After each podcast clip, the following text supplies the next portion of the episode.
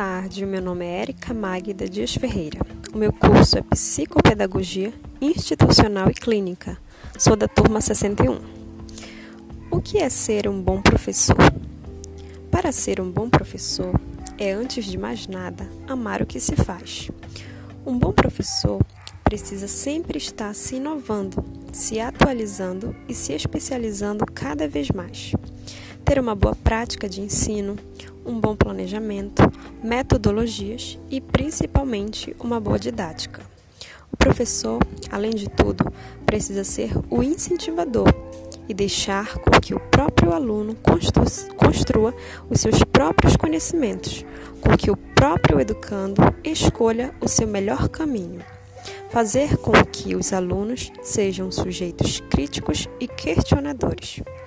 É fundamental professor ter uma boa interação com os alunos, possibilitando um ambiente acolhedor e prazeroso, com condições para uma boa aprendizagem, estimulando nos alunos a vontade de aprender.